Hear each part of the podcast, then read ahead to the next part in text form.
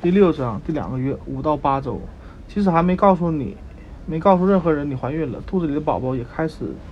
泄露秘密，不是因为他说了什么，只是因为你的症状太多了。比如不管在哪里，那些讨厌的恶心症状都会出现，嘴巴总会有太多的唾液，整天都有尿频的感觉，以及不可避免的浮肿，这些都说明你已经怀孕了，但可能还需要慢慢适应，相信并相信肚子里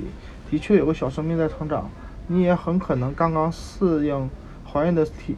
身体异常疲惫，应对逻辑思维的挑战，去卫生间最近的路怎么走，以及满足饮食方面的各种需求，开发新餐厅，变用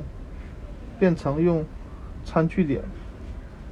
怀孕就是一次探险，现在只是刚刚开始，加油吧！